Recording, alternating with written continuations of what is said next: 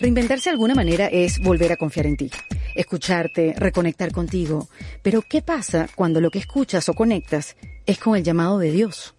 Sí, yo sé que es una pregunta complicada, pero esa respuesta me la da mi invitada de hoy. Mi nombre es Erika de la Vega y mi invitada es Elena Bustillos. Ella lleva ya 16 años de su vida consagrada a Dios, aunque ella y sus padres tenían otros planes para su futuro. Claro que la decisión de entregar tu vida a los propósitos de Dios no se toma de un día para otro. Y en esta conversación, Elena me cuenta su camino, desde el primer día que reconoció a Cristo y entabló una relación de amistad con Él, y cómo fue creciendo esa certeza dentro de ella, día tras día a lo largo de los años hasta entender y aceptar que libremente entregaría su libertad. Hablamos sobre la reacción inicial de su familia cuando dijo que quería ir al candidatado para ver si Dios la llamaba a la vida consagrada. Fue duro para todos que ella tomara la decisión de abandonarlos, pero a la vez a ella siempre le acompañó una sensación de paz inexplicable. Sabía que no los perdería, solo era una cuestión de tiempo. Hablamos del significado de la oración, del silencio, de la meditación, de cómo ella siente a Dios. Le pedí hasta que me enseñara a rezar, sobre todo en estos tiempos que vivimos, donde necesitamos tener mucha fe. Me habló de sus luces y también de sus sombras y de su misión de vida. Y gracias a Elena me di cuenta que puedes tener cosas en común con quien menos te imaginas, porque al final su búsqueda no se diferencia en nada a la mía o a la tuya que me estás escuchando.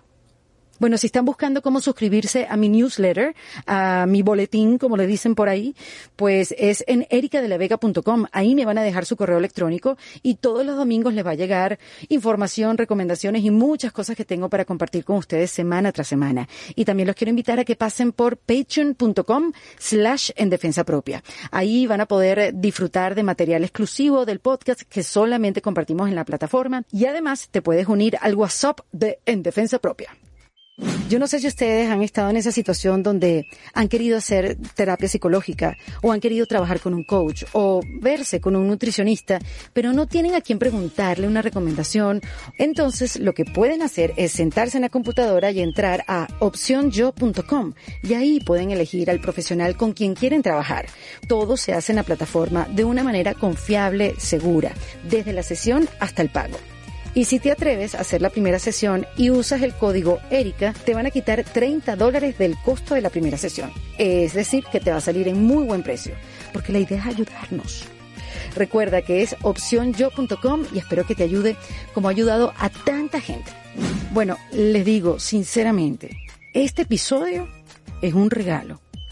Yo espero que lo disfruten tanto como yo. Aquí les dejo a Elena Bustillos en Defensa Propia. Bienvenida Elena Bustillos a En Defensa Propia. Gracias, Erika.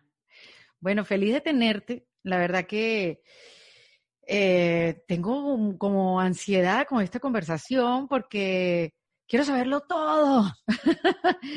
Creo que en, estos temas de la reinvención, de la transformación de, nuestras vidas, de los cambios, de las decisiones que tomamos, creo que eh, esta, esta tu vida es parte de esas decisiones que, que nos marcan y que también son opciones que tenemos. Así que muy contenta de que estés aquí y tener otro punto de vista de la vida.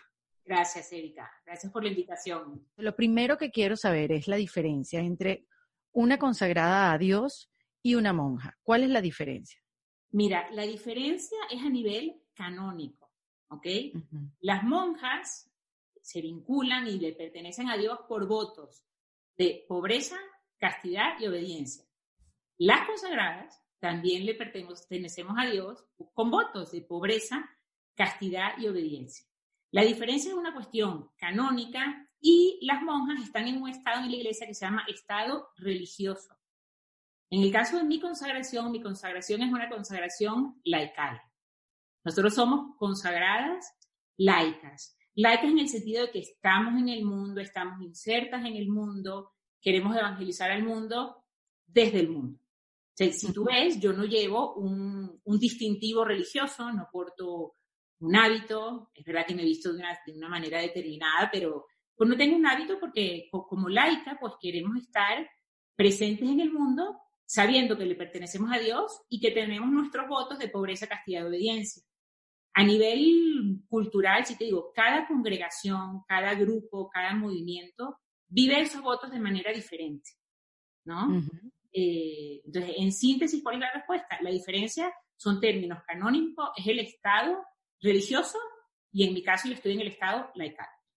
Claro, entonces llevas como que tu vida, tú te graduaste de, de abogado, summa cum laude, todo, en todo lo que te graduaste eres magna summa cum laude, una cosa así, pero el otro día se lo estaba comentando un tío mío, este, y me dice, chica, pero esa muchacha, esa es la muchacha que nosotros necesitamos, y yo no, la necesitaba Dios, por eso, por eso la llamó, porque es muy bien preparada y es muy inteligente.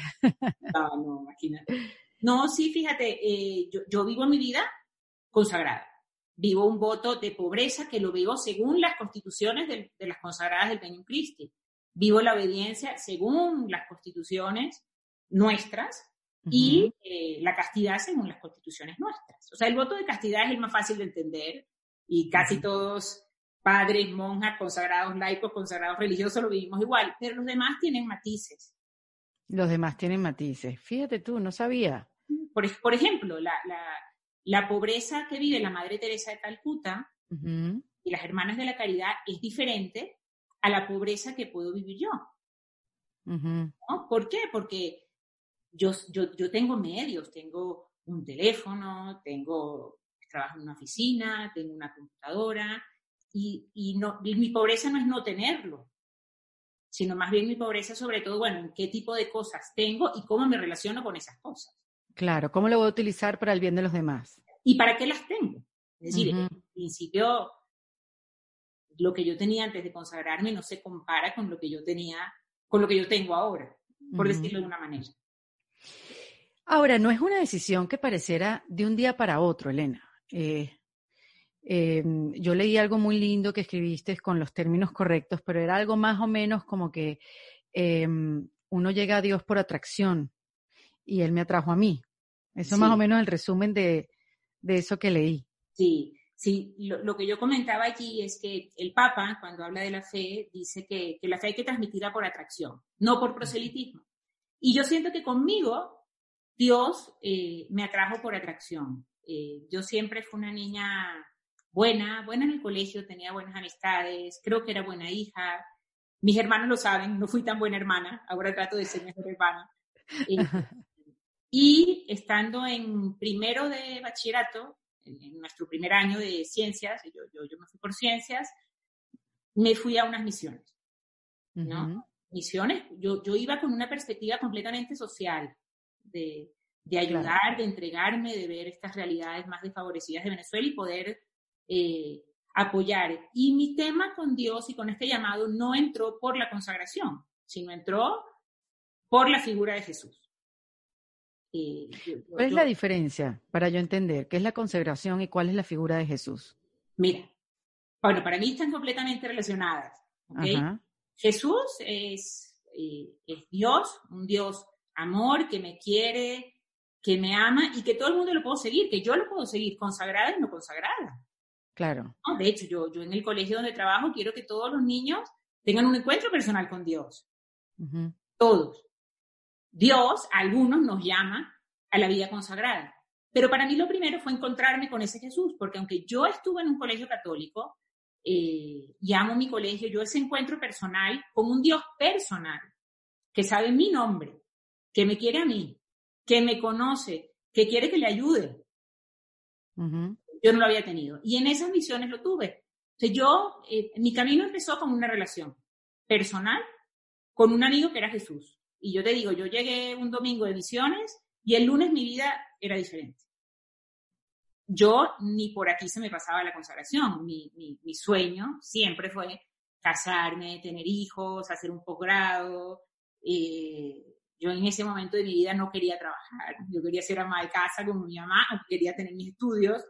Eh, bueno, ¿qué te voy a decir? El trabajo de ama de casa es arduo. Durísimo, durísimo, bellísimo y súper admirable. Sí. Y era lo que yo quería, pero, pero mi vida cambió, mi vida cambió y yo empecé a tratar de, de vivir de cara a Dios. ¿Cómo, ¿qué, me dice este Dios? ¿Qué me dice este Jesús del Evangelio de que, eh, de que hay que ser humilde, de que cuando te peguen una mejilla de la otra, de que al que te pida que camines por una milla, camina con él dos? Entonces, mi camino empezó por ahí. Yo me planteé la vida consagrada tres años después, en primer año de la carrera. Entonces, efectivamente, no fue una cuestión de un momento, sino fue un camino, pero para mí ha sido un camino de amistad con un ser personal, que me ve, que me quiere y que quiere que sea feliz. Y, y para mí en ese momento sí yo veía mucho que era el tema de que quiere que le ayude. Hay mucha gente en el mundo que no lo conoce, que no sabe del amor. Y cuando digo que le ayude, no me refiero a ser presidente de la República, que en un momento me hubiera encantado, y ayudar, pero sino ayudar al de al lado. ¿No? Tú, tú lo sabes que conoces tanta gente, todo el mundo necesita ayuda y todo el mundo necesita amor. Y todo el mundo necesita una misión, Elena, un propósito. Yo veo ahora que converso con tantas mujeres y, y, sobre todo recibo el feedback de tanta gente con cada una de las conversaciones que tengo aquí en este podcast. Y hay una falta de propósito, o sea, no, no lo voy a decir desde la carencia, perdón, lo voy a decir eh, desde la búsqueda. La gente está buscando una misión, la gente está buscando un propósito, un porqué, un porqué.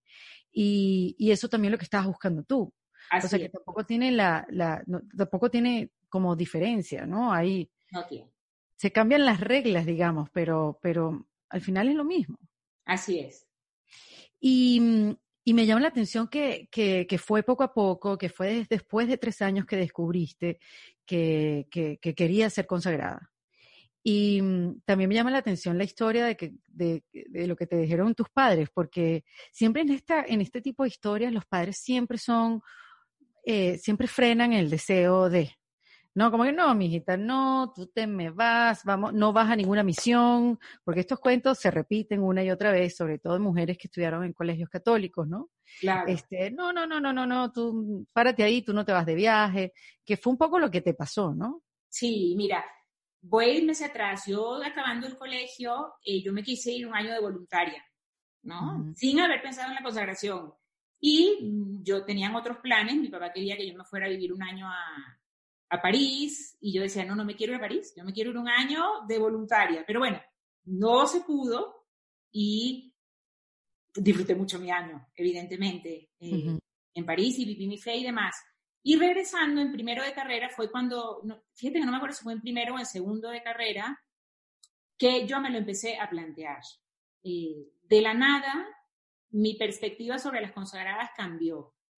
Yo eh, lo digo no con orgullo, pero para mí las consagradas eran qué lindas, pobrecitas, no tuvieron nada más que hacer con su vida y bueno, se consagraron. Yo las quería mucho, pero yo las veía porque...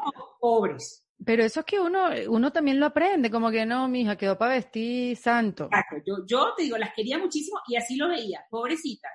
Uh -huh. De repente, a mí el, el entender que una consagrada le pertenecía a Dios, que renunciaba a muchas cosas, a, a, la cercanía con su familia, a tener un esposo, una Porque familia. no puedes, no puedes ver a tu familia por un tiempo determinado. Miran, eh, eh, eso, ahí, ahí, podría hablar muchísimo. Nuestras normas han cambiado mucho. Ah, han cambiado, pero eso está muy bien. De la iglesia. Nuestras normas, gracias han cambiado. Al inicio, cuando yo me consagré, sí las normas del trato con la familia eran muy duras. Podías hablar con tus papás una vez al mes, si ellos te visitaban, podían visitarte una vez al año, pero en mi caso yo podía ir a Caracas cada siete. Eh, gracias a Dios, y, y, eso es algo bello, y nosotros hemos ido descubriendo los errores del pasado y hemos ido descubriendo lo bellezo de, la, belleza de nuestra laicidad, es decir, nosotros podemos tener un trato normal con nuestra familia. Son los claro. primeros, son los primeros, ¿no? Y eso ha sido, ha sido bello. Bueno, pero al inicio sí. ese, esa renuncia sí, esa, sí era eh, muy dura. Eh, pero bueno, yo iba a esto, yo, yo, empecé a ver todo lo que renunciaban las consagradas y, y me, fíjate, a mí, a mí me llamaba la atención decir, qué fuerte pertenecerle a Dios. O sea, qué fuerte que un amor que, que, tú digas, yo, yo libremente te entrego mi libertad, porque sé que tú me amas y quieres lo mejor para mí. Y entonces a mí, de pobrecitas, me empezaron a parecer, wow, qué heavy la situación. Empoderadas.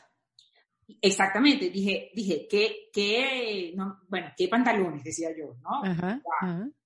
Y luego, eh, me, yo me fui al péndulo. De pobrecitas, me empezaron a aparecer, wow, las consagradas, qué increíble, lo que dan, lo que renuncian, lo que se entregan, porque además yo las veía trabajar sin parar, entregadas a nosotros, a las familias, en las misiones, a todo dar, la entrega. Y yo decía, estas mujeres no paran. Y entonces, de pobrecitas pasaron a ser guau, pero a mí se me convirtieron tan guau que yo dije, como yo no soy guau, pues no es para mí. Yo pasé de pobrecitas, no quiero eso, a guau, no es para mí. O sea, que hasta para eso una tiene ese discurso de no soy suficiente. Exacto. A mí me pasó y, wow. mira, me, pasó muchísimo. Y lo que me hizo cambiar de, de switch fue que una gran amiga mía, también de mi colegio, una niña súper normal, súper chévere, me dice que se va al candidatado, que es, eh, eh, era en ese momento lo previo a consagrarse, un poco para discernir y ver si era tu vocación. Y cuando yo digo, ella se va, ella es normal, Dios llama a la gente normal, yo soy normal, Dios me puede llamar. Mm, muy bien. Para mí fue un silogismo, ¿no? Como en lógica en bárbara, ¿no? Como, como nos enseñaban en la carrera. Eh, y ahí yo lo empecé a plantear como una posibilidad para mí, aunque es verdad que en mi caso yo sí siempre decía, si tenía eso de no soy, no soy suficiente, ¿cómo es posible que Dios me vaya a llamar a mí a una cosa así? Si yo soy... Claro, yo que he tenido una vida normal. Normal, normal chévere. Eh, y bueno, fue poco a poco el, el, el camino de irlo viendo en, en oración y demás. Yo en un segundo de carrera lo dije en mi casa, cuando estaba estudiando Derecho. Cuando estaba estudiando Derecho, en mi casa fue un verdadero terremoto, terremoto. yo, yo recuerdo esos años de mucho llorar y llorar y llorar. ¿Cómo lo dijiste? ¿Cómo fue eso? Mira, porque tú eres la mayor de tres hermanos. Soy la mayor de tres hermanos. En ese momento yo les dije a mi padre que me quería ir al candidatado para ver si Dios me llamaba a la vida consagrada. ¿Y eso les cayó así de sorpresa o ellos ya veían en ti una inclinación? Les cayó, les cayó de sorpresa porque mi papá tenía grandes planes y grandes ilusiones para mí. Yo estudiaba Derecho, mi papá socio de un bufete de abogados, mi mamá también estudió Derecho, y a mí me gustaba el Derecho mucho. Entonces mi papá tenía, eh, y mis papás, yo creo que tenía grandes sueños eh, para uno. Entonces yo, yo lo dije de sopetón, en mi casa fue terrible, no me dieron el permiso. Ya luego te cuento cómo lo dije cuando ya sí me fui, porque pasaron tres, cuatro años de, en irme. Eh, y fíjate, mis papás no me dejaron ir fruto del amor y del temor, porque tú sabes, o habrás escuchado de nuestra crisis institucional, esa crisis que estalló en el 2008 estalló en el 2008, pero había vestigios de esa crisis, información antes, y mis papás la conocían. Yo evidentemente pensaba que era mentira, entonces mi padre daba terror. Y mi papá, yo creo que sabiamente, porque yo de verdad que sí se los agradezco, mi papá me dijo, mira, tú terminas tu carrera y después haces lo que quieras. Yo lo logré, lo vi en dirección espiritual con mi directora espiritual y vi que era lo mejor. Y, y lo agradezco muchísimo porque esos últimos años de carrera los gocé. Y pero tú los gozaste, rumbeabas, este, tomabas, te ibas para tu fiesta, tuviste novio tomaba, mira, yo en esos años ya no tuve novio, sí salía y sí me gustaban los niños, muchísimo. Eh, y algún momento que estuve saliendo con un niño, me acuerdo, él era muy amigo de una amiga mía, y esta amiga, que sabía toda mi inquietud y que yo me iba a ir, me dijo, mira, Helen, no se vale, tú tienes demasiado claro lo tuyo. Entonces, no, no, no, no se vale. Y tenía razón. Entonces yo fiesté, rumbié, eh, obviamente mis amigas me presentaban niños, mi mamá quería que me presentaran niños a ver si yo me enamoraba de alguien. Pero fíjate, yo experimenté un mundo chéverísimo, espectacular, lo gocé, amé mi trabajo. Em, ahí en lo, en lo que escribí te lo ponía que en un momento que estaba en un bufete de abogados, a mí me encantaba un abogado, me encantaba. Ya yo sabía de mi vocación, de todo. Y de verdad yo sentía que, que Dios me decía, mira Helen, este es un mundo bello, te va bien en la universidad, te va bien en el trabajo, tus papás te quieren, tienes muchos amigos, tú te puedes quedar en este mundo, este mundo es bellísimo. Entonces yo sentía que Dios me decía, eh, yo pensé otra cosa para ti, que era esto de la vida consagrada, pero te puedes quedar y no pasa Cuando nada. Tú dices, perdón que te interrumpe, Elena, porque no quiero que se me escape. Cuando tú dices que tú escuchabas, tú, él te decía, eso es en, y, te lo voy a decir, eso era rezando, pero, pero modo meditación, en silencio, en quietud. ¿Cómo mm, se siente eso? Mira, buenísima pregunta. Voy a empezar por lo que no es. No es una voz. Es decir, yo no escucho a Dios como te estoy escuchando a ti. Jamás. Seguro hay grandes santos y grandes místicos que sí lo escuchan así. Yo no. yo, pienso que Dios habla en, la conciencia, en el pensamiento y en el sentimiento. Eh, y es una certeza. Es una certeza. ¿Y cómo sabes eso? Que no es un, que, o sea, ¿cómo sabes que esa certeza es Dios o es intuición? ¿Sabes cómo, cómo diferenciarlo? Sí, mira, es, una línea muy fina.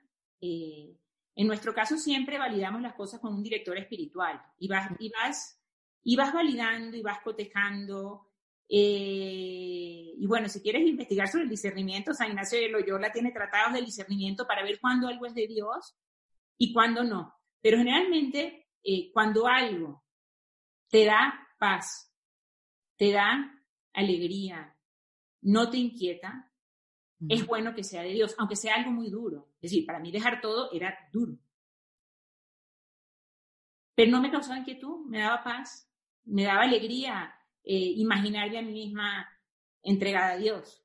Eh, entonces te digo, no, te estoy dando una respuesta de receta porque no es una receta. Y, bueno, la certeza, yo me imagino que también cuando uno se casa, tú dices, bueno, tú tienes una certeza, pero podrías tener un hombre al lado, idéntico, igual de buen mozo, igual de inteligente, igual tal, y estás enamorada de uno y no de otro. No sé por qué confío más en Dios.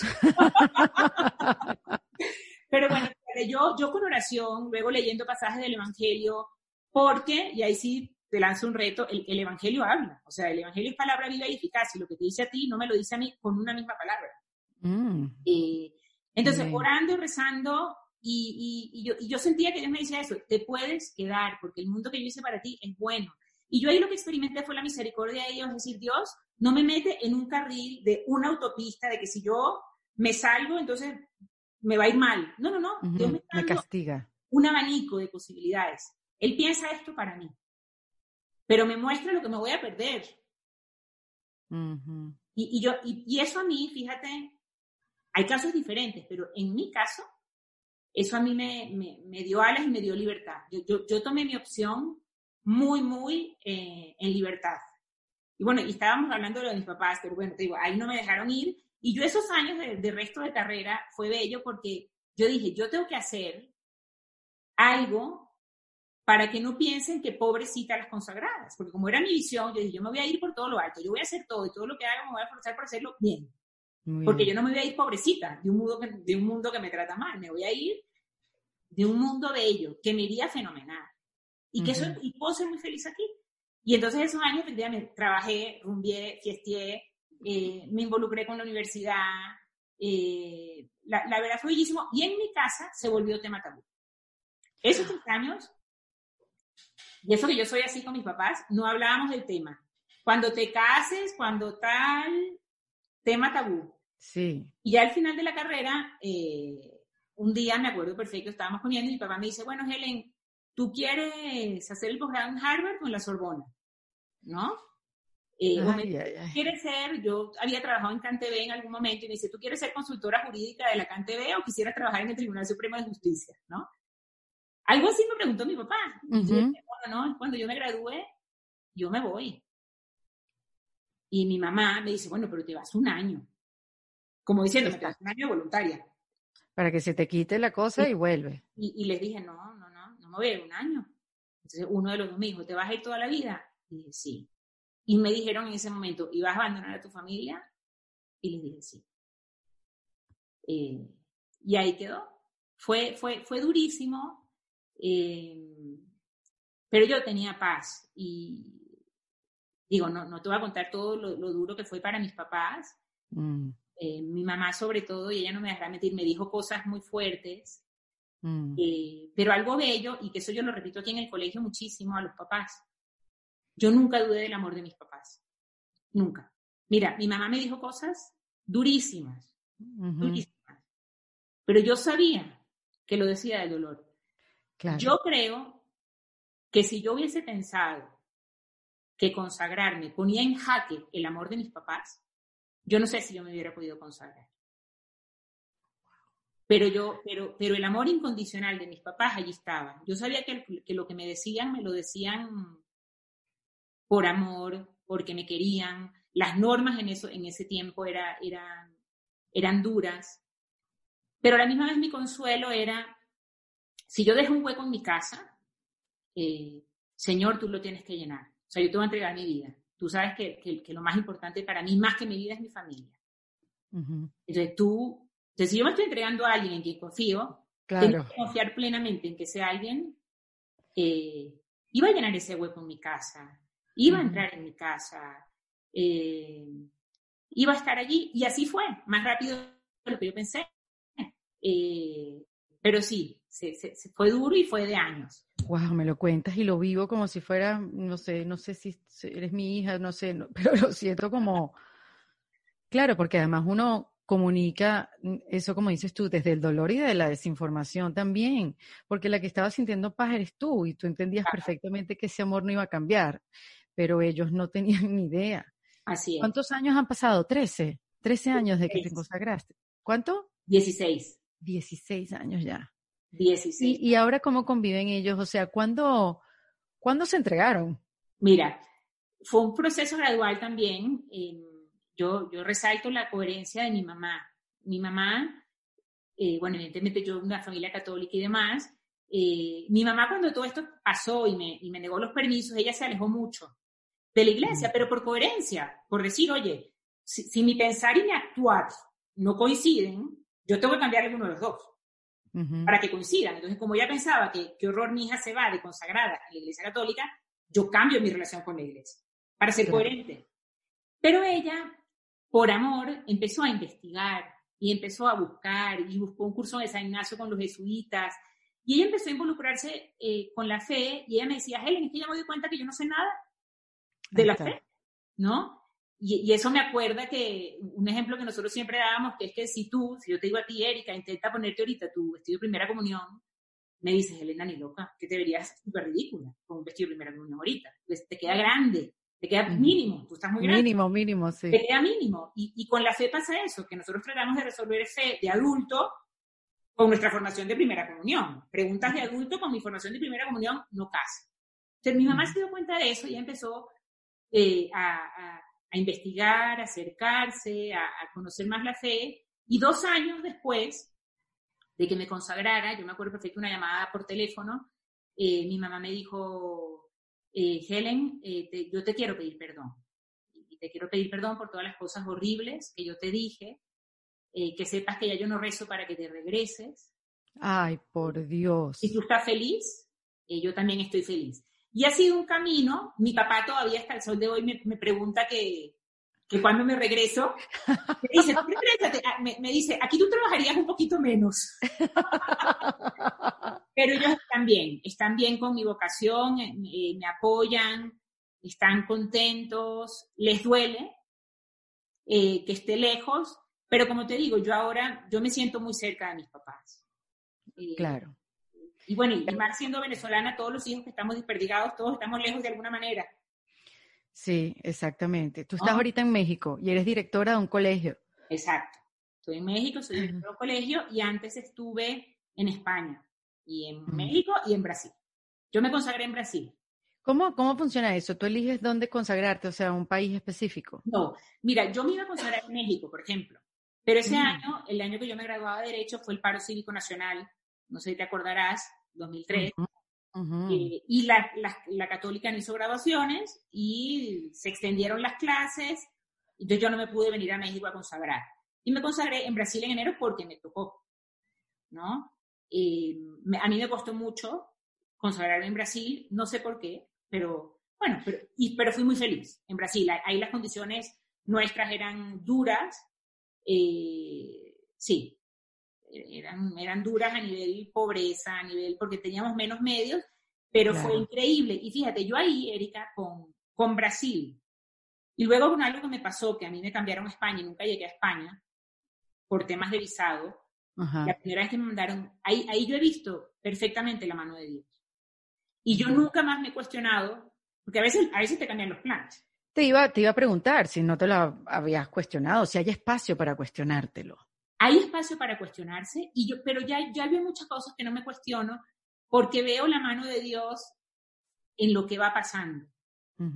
¿No? Eh, por ejemplo, yo, yo, yo creo que si yo me hubiese consagrado en México, a mí me hubiese costado mucho más. Y Brasil era un grupo más pequeño, eh, era un ambiente muy familiar, éramos siete, el cambio de cultura me ayudó, me enriqueció eh, y demás. Entonces yo, yo he logrado ver la mano de Dios en todo. Y, y aunque nosotros no, yo no decido mi, mi, mi, apostolado ni mi misión, es decir, yo estaba en Brasil y luego nos dijeron, bueno, no, ahora a Monterrey, bueno, perfecto, a Monterrey. Terminando la formación en Monterrey, me tocaba asignación de misión, me pidieron que me fuera a España y me fui a España. Y ahí estuve siete años.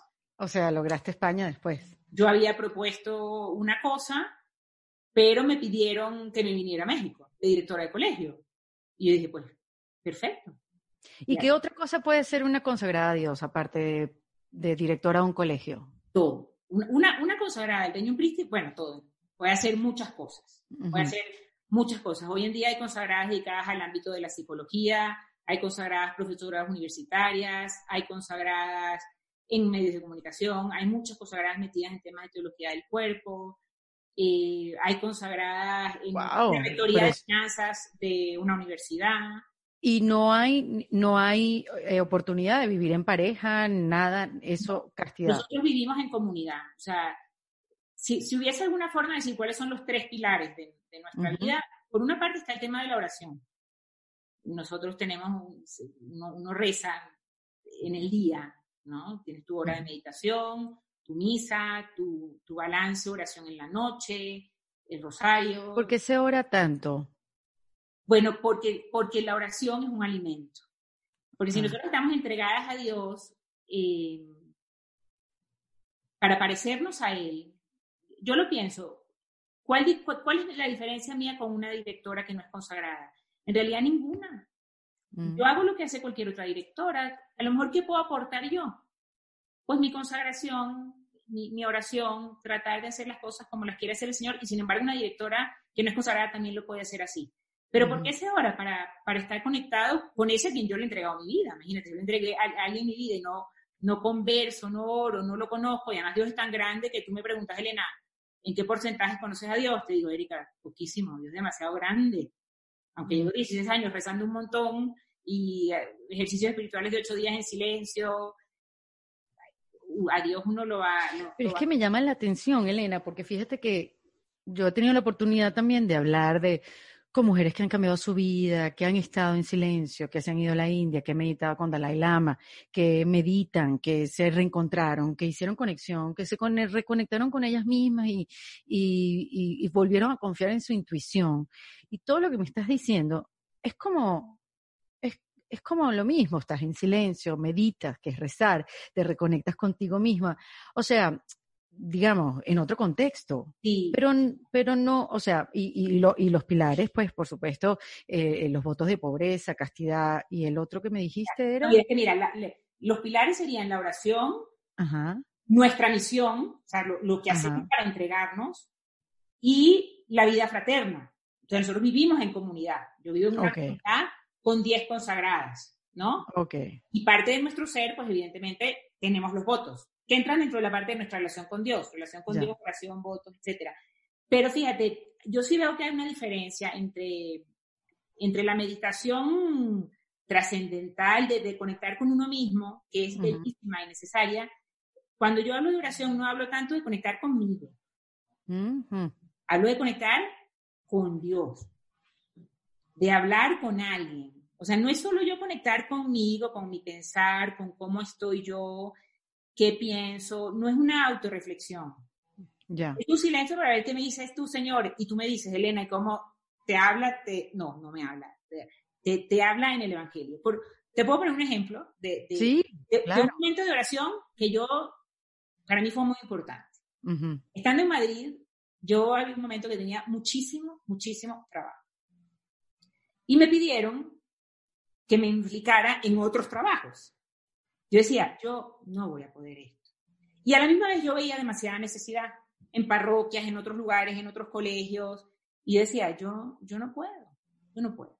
Y en un momento de oración en la capilla, a mí se me vino a la mente el pasaje de los panes y los peces, de la multiplicación, que es el pasaje más iluminador para mí. O sea, cuando tú me dices, uh pasaje del Evangelio? Es. Porque ¿qué pasa en ese pasaje? Hay un gentío oyendo a Jesús. Multitudes. Ya es tarde. Y los discípulos, buena gente, le dicen al Señor, Señor, esta gente se tiene que regresar a su casa. Ya están cansados, tienen hambre. Y yo pienso que Dios quería que ellos lo vieran, que vieran la necesidad. Jesús sabía que ellos no podían darles de comer a tantos. Eh, y sin embargo Jesús le dice, no, no, no, denles ustedes de comer. Yo me imagino que la cara con que lo habrán visto será, por favor, o sea, multitud de nosotros, ¿cómo le vamos a comer? Y alguien dice, lo que tenemos es esto, cinco panes y dos peces. Y bueno, y fue la multiplicación de los panes. Para mí ese pasaje, en mi situación personal de ese momento, ¿qué me dijo? A mí me dijo, Elena, Dios sabe que tú no puedes con todo esto, no pasa nada, no te preocupes. Dios quiere que veas la necesidad. Vela, compadécete. Y sabes qué, da tus cinco panes y tus peces, lo que puedas. Y ahorita es algo que a mí me mueve, porque a ti te pasará cuando ves noticias, ves, ahorita lo que pasó en el Líbano, las hambrunas, las tormentas, la gente que sufre, oye, hay que verlo. Hay que verlo. Hay que verlo y decir, y compadecerse y sentir con. y, Dios sabe que yo, que yo no lo puedo curar todo. Pero, ¿cuál es la invitación para mí? Con alguien, no es una reflexión que yo me hago a mí, para mí es Dios que me dice, Helen, tú aporta lo que tú puedas aportar. Tus cinco panes y tus dos peces. Y ya Dios que multiplique y que haga. Qué bonito. Qué bonito, ¿verdad? Increíble. Me encantó esa reflexión. Este, no, no, es que me, es verdad, hay una diferencia, pero también es como, es una búsqueda. Es, una búsqueda. Es una búsqueda de verdad. De verdad y de bien. Exactamente, exactamente. Mira, Elena, ¿y, y, qué es lo próximo? O sea, ¿qué, qué, ¿cómo se perfila el, el futuro para ti? ¿Cómo, ¿Cómo te planificas? ¿Cómo, o vives el presente? Mira, buenísima pregunta. Yo vivo el presente. mi, vida como consagrada está en manos de Dios y yo hago pocos planes para mi vida. Yo hago planes, yo ahorita tengo planes para mi colegio, para mi misión, qué vamos a hacer, ¿no? Eh, yo, digo que yo quiero que este colegio sea el colegio de niños felices y educados, de gente feliz y educada, y me apasiona y eso me, me mueve y me entusiasma. Pero si mañana me dicen, Elena, te necesitamos en Filipinas, yo podré decir, oye, creo que ahorita no es el mejor momento para, para irme. Y, me, y podrían decirme, bueno, ok, quédate. Pero miría, eh, en ese sentido, yo siento que cuando uno se consagra, ya soltaste las, las amarras del control de tu propia vida. Es decir, y en libertad. No lo digo desde el sometimiento, sino desde la libertad de decir, ya yo me entregué, yo me estoy especializando en el área de colegios. Llegué a un colegio y empecé a estudiar y sigo estudiando. Y si tú me preguntas humanamente, bueno, lo lógico sería que yo siga de colegio en colegio sirviendo en colegios. Eso puede ser, y humanamente puede ser, y a mí me encantaría. Pero no sé. Entonces, ¿qué es lo próximo? Por, por, aquí, por lo próximo es que yo estoy asignada para, para este colegio dos años más, con posibilidad de otros tres, pero pero ya. Cosas que me gustaría hacer, miles. ¿Como eh, cuál? Mira, a mí me encantaría poder servir eh, en un lugar de gente más desfavorecida. A mí me encantaría que nosotros tuviésemos una comunidad en un lugar, sí, de, gente desfavorecida a nivel material. No que todas las personas necesitan ayuda, apoyo y a mí me encanta servir, en donde sea. Pero fíjate que a mí sí me gustaría tener la experiencia de, de arremangarme con, los pobres materiales. Eso me encantaría. Pero, pero tampoco lo pediría. Es decir, si me toca y, hay un servicio allí, levanto la mano yo. Claro, claro. Pero, pero bueno, pero mira, uno puede servir y cumplir su misión en, en cualquier lado. Mm. Pero bueno, entonces, ante la respuesta, ¿qué es lo próximo? El presente. Cada Eso es todo. Que pase la pandemia, que volvamos a clases presenciales. Uy, oye, que esa es una pregunta que te tenía. Si tú ves la mano de Dios en todo, ¿en dónde la ves en esta pandemia que estamos viviendo? Si nos puedes dar alguna luz. Mira, así a, bote pronto, la veo en la, en la solidaridad y en lo bueno que haya podido suscitarse en los corazones de la gente, en familias que se han unido, en gente que se ha descubierto. Fíjate, en mi caso, yo he descubierto en esta, en esta pandemia cosas, mis luces y mis sombras, pero conocer las propias sombras es algo bueno, porque si no ves tu sombra, ¿cómo las trabajas? Y, me da, llama la atención, ¿cuáles son tus sombras, Elena? Si nos puedes contar alguna, obvio, ¿no? no que estás aquí hablando a micrófono vivo. Mis sombras son. Qué pena. No, mira, yo noto que yo soy una persona muy del deber ser y que a veces pongo el deber ser por encima de, de la persona. Una, una sombra mía, o, o, más, que una sombra, un área que yo tengo que seguir creciendo. Yo amo la diferencia. Y eso es una gracia que me ha dado Dios, porque yo al, inicio de mi vida consagrada yo pensaba que todo, yo pensaba que era todo de una carretera. Y ahora digo, no, no, no, no es una carretera, es una mega autopista con 10 carriles. ¿Ok? Pero a veces hay algunas cosas diferentes que yo no, que, que no, que, que, no me gustan. Yo veo que yo soy muy, muy peleona y muy defensora de las causas de los débiles. Y a, y a lo mejor si una persona tiene una, una opinión diferente, no, no, no, no, no soy del todo empática. Ya. Pero bueno, pero me quiero trabajar. Me quiero claro, trabajar. lo mejorar. Y yo lo que le pido a Dios es, Señor, haz que yo vea a las personas como las ves tú, con tu misericordia, con, con, con tus ojos, con tu amor, porque nosotros no sabemos qué hay detrás del actuar de una persona y a veces yo me quedo en el actuar. Ya. Mira, Elena, si uno, precisamente con esta pandemia y con tantas cosas que están pasando, si una persona, alguien que nos está escuchando, nos está viendo, dice, ay, yo quisiera sentir paz rezando, pero nunca he rezado o no me la sé muy bien, no, ¿cómo, cómo empiezo a rezar? ¿Cómo yo un día en mi cuarto, este, ávida de fe, puedo empezar a rezar? Mira, lo primero es querer. Si ya quieres, ya tienes el 60%. Yo qué le diría a esa persona, ciérrate en tu cuarto, siéntate, una postura de tu cuerpo cómoda. Cierra los ojos y di, ven Espíritu Santo. Ven Espíritu Santo. Y si quieres repetir ven Espíritu Santo 20 veces, repite ven Espíritu Santo 20 veces. Y, y exprésale a Dios Señor, quiero rezar. Háblame, escúchame, dame tu paz. Y hacer silencio. Eh, y, hacer silencio. Dios ve el corazón. Y si uno le pide al Espíritu Santo que venga, va a venir. Eso yo le diría a una persona que quiere y que lo intente muchas veces y que crea que está rezando, porque eso ya es rezar.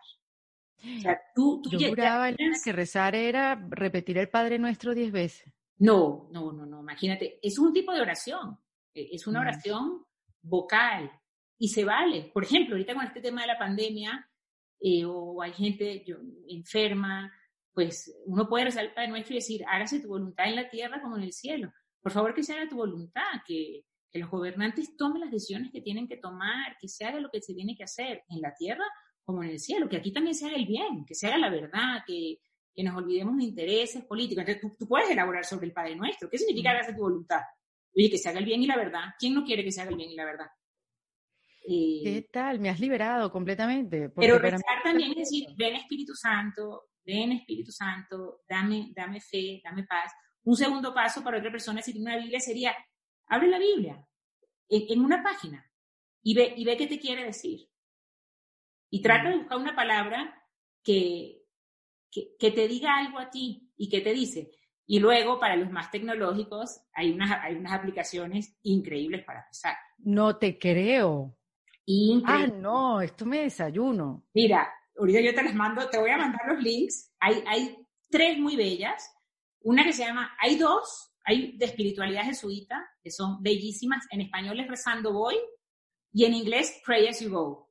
Las dos son de espiritualidad jesuita y cada día te dan una oración bellísimas. Hay una que se llama 10 minutos con Jesús, en Spotify también. Hay otra que se llama Hallow. Yo la, apenas la estoy conociendo de unos, de unos jóvenes americanos. Pero hay muchas cosas para rezar, pero lo primero es querer. Querer, querer. Qué bonito. ¿Qué es para ti el éxito, Elena? Ay, mira, qué buena pregunta, Erika. Para mí el éxito, para mí el éxito personal, o sea, que, que una persona esté, sea exitosa, tiene que ver con que esta persona se sienta plena con lo que es más que con lo que hace. Eh, que, la persona esté contenta y en paz. para mí eso es el éxito. Em, digo, me hubiera encantado elaborar más eh, la respuesta, pero para mí el éxito es eso, es, estar pleno, estar satisfecho, estar contento. Por ejemplo, yo, yo pienso dos personas exitosísimas, mis papás. Mis papás. No, no por lo que han hecho o lo que han estudiado o lo que han logrado, sino por lo que son, por, por su matrimonio, por cómo ayudan, por cómo sirven, por su magnanimidad, por su generosidad. Eh, de hecho, yo ahorita que tuve la oportunidad de estar con mis hermanos, y yo veía a mis hermanos y le dije a mis papás, realmente ustedes han sido unos papás exitosos, por ver a mis hermanos. Qué bonito. Eh, entonces, para mí el éxito, así a bote pronto, a lo mejor en 10 minutos te interrumpo. sí, eso pasa. Pero creo que, creo que tiene que ver con eso. No, no tanto con el hacer, sino con el ser. Súper, súper, súper lindo. Elena, em, ¿tú pensarías que, así como tú tenías el deseo hace muchos años, que así iba a ser tu vida, que te ibas a casar, que ibas a hacer tu posgrado, ibas a tener tus hijos y el llamado de, de Dios, pues hizo que, tomaras otras decisiones en tu vida, ¿tú lo ves como una reinvención o lo ves como tu invención? O sea, parte de, crearte a ti como, como, persona, parte de buscar tu lugar en, el mundo. Mira, yo lo veo dependiendo de cómo tú definas reinvención, porque para mí ha sido un camino. Y para mí el tema de la reinvención no es una cosa que es once and forever. Te reinventaste y ya. Ya, exacto. Para mí no es un momento. Puede ser gente que sí, me explico, gente que ha, sufrido traumas, que tiene temas o que, o que hace cambios drásticos en su vida y bueno, sí, me tengo que reinventar. Pero para mí, el camino que yo he seguido ha sido un camino y yo, y yo veo que uno tiene que reinventarse día con día. Por ejemplo, para mí este tema de reconocer mis sombras y, ver cómo mejor y cómo soy mejor, oye, requiere cambios modelos. ¿no? Ahorita que soy directora de este colegio, pues reinventate con el tema de la pandemia, reinventa el colegio, reinventa tu trato, reinventa la comunicación. Pero es, para mí ha sido un, un camino. En nuestra vida, si tú me preguntaras, en mi vida consagrada, un momento de, de reinvención, si fue con todo el tema de la crisis institucional. Ahí sí nos tuvimos que súper reinventar. Cuando vino la crisis, exacto. Ahí sí, un momento. Pero de resto, mi, mi, mi llamado, mi camino, eh, mi vocación, para mí ha sido un camino. Si lo quieres llamar de reinvención, se puede decir un camino de reinvención constante. Mira, y me llama la atención en ese momento de crisis de la institución, Elena, me imagino que hubo gente que se fue. Sí, mucha. ¿Y tú no pensaste como que no, me lo vendieron? Mira, yo te voy a decir, a ver, si se parece. Porque para uno, cuando uno es chiquito, uno es una institución. O sea, tus padres son una institución, la familia es como parte de, la institución y ellos son los que te dan el ejemplo. Cuando alguno de ellos falla, entonces como que, ah, todo lo que tú me enseñaste, pues entonces era mentira. Porque, qué sé yo, te divorciaste de mi mamá o hiciste tal cosa. Entonces, ahora yo, estoy hablando por una amiga. Eh, la amiga de la amiga. Esa, una amiga que me contó. Entonces yo ahora voy a hacer todo lo contrario de lo que tú me enseñaste a mí. Cosa que me duró tres días, porque, perdón, a la amiga mía le duró tres días, porque era como parte de una rebeldía. Pero eso eh, pasa, son cosas que uno siente, son reacciones, ¿no? Ante los hechos. Mira, En, mi caso personal no me pasó. Entiendo y empatizo perfectamente con las personas a quienes les pasó, porque nuestra crisis institucional fue durísima. Yo siento que a nosotros nos ayudó mucho eh, el acompañamiento de la iglesia, que nos, que nos hubiese podido decir, o sea, la iglesia hubiese podido decir, esta congregación y este movimiento, cada uno para su casa. Si el Papa hubiese dicho eso, cada uno para su casa. Pues no lo dijo. Más bien nos, nos, fueron acompañando, hemos visto los mil y un errores que teníamos en el ejercicio de la autoridad, en la forma de vivir la obediencia, incluso en la forma de vivir nuestra pobreza, nuestro trato con la familia. Pero el reconocer lo que estaba mal nos ha ayudado a, reinventarnos y a ser buenos. ¿Por qué creo yo que a, mí no, a mí no me... Digo, reinventarnos, estamos en ello. Claro. En ello estamos cambiando y todavía tenemos chips del pasado que uno dice, no, mira, esto no está bien así. Y, uno va cambiando. Yo creo que a mí no me, no me pasó ese pensamiento por la cabeza porque estando en primero de carrera, cuando yo primero decidí ser parte de este movimiento, yo me pregunté, yo dije, mira, si fulanita de tal, que yo quiero muchísimo y está en este movimiento, se sale y empieza a hablar mal, si este niño que me encantaba, pues me encantaba un niño, de, no, este no es el abogado, sino el otro. Qué peligro. Se, sale y empieza a hablar mal de esto, se queda, se sale. Si todo el mundo se sale de este movimiento y todo el mundo empieza a hablar mal, yo me quedaría. Y yo me hacía esa pregunta porque yo tenía que estar segura de que la decisión que yo estaba tomando la estaba tomando por Dios, que era una cosa entre Dios y yo, no entre, ya no entre yo y las personas que yo quería mucho. No. Y para mí fue una cosa con Dios. Entonces, aquí se nos cayó una gran figura, evidentemente. Pero para mí ese Dios que me había llamado era el mismo. Entonces yo, fíjate, yo, yo no me planteé, entiendo perfecto a la gente que se lo planteó y entiendo que hay veces que tú no puedes, que, que una situación te aplasta y te asfixia y tú primero tienes que velar por estar vivo tú. O sea, que esta situación te asfixia, tú tienes que salirte por, porque tienes que hacerlo. Pero fíjate, yo no lo, yo no lo pensé. No, no se me pasó, no sé por qué, pero no se me pasó. Aunque sí nos tuvimos que reinventar y hay cosas que fueron más fáciles, cosas que fueron más difíciles y cosas que seguimos aprendiendo. Entonces, en ese mismo orden de ideas, regálame tres tips para poderse reinventar. Mira, yo te, voy a hacer un binomio de tips. Ay, me encanta, porque son más. A ver, mira, yo lo, lo primero para, para reinventarse, para mejorar, para cambiar, yo pienso que es querer slash creer. Ajá. Tienes que querer reinventarte. Tienes que querer cambiar, tienes que querer seguir adelante y tienes que creer que puedes hacerlo. A mí me encanta una frase del Papa Francisco que dice, un soldado lucha las batallas que cree que va a ganar. Tú no luchas una batalla que crees que vas a perder. Es más, no la luchas. Para mí lo primero sería querer, creer. Lo segundo, yo pienso que es apertura y slash flexibilidad. Abrirte a muchas posibilidades. Yo, pienso que no hay una sola forma de, que una persona se reinvente. Hay muchas formas. Y flexibilidad para intentarlo varias veces. A mí, me parece que hay que ser muy de ensayo-error. Si tú piensas que, vas a acertar a la primera, creo que es mejor saber que lo, que lo puedes hacer muchas veces. Claro, no, y con flexibilidad además no te frustras. Exactamente. Y, sabes que, vas aprendiendo a cada paso, porque un paso que te equivocaste que no fue el esperado, sigue un paso para arriba. Ya te diste cuenta que ese no era, sigue subiendo. Y el tercero, no es un binomio, pero yo pienso que es el propósito. Tener un propósito y un propósito que esté fuera de ti. Un propósito de servicio a los demás. Y yo, yo veo que cuando la gente quiere servir, quiere ayudar, quiere entregarse, quiere trascender y que no lo hace solo, no, digo que querer algo para uno sea egoísta, pero cuando tienes además de lo tuyo, quieres aportar, quieres que, tu pequeño mundo, tu pequeño jardín sea un poquito mejor, por eso que tú te vas a reinventar, creo que, que eso ayuda mucho y es bello y nos hace mejores a todos, no solo el que se reinventa. Me encanta ese último, me encantaron los tres, pero ese último me parece clave. Y puedo sacar como una lección escuchando tu vida de que también el propósito, no hay que frustrarse si no sientes que el propósito no te viene un día para otro.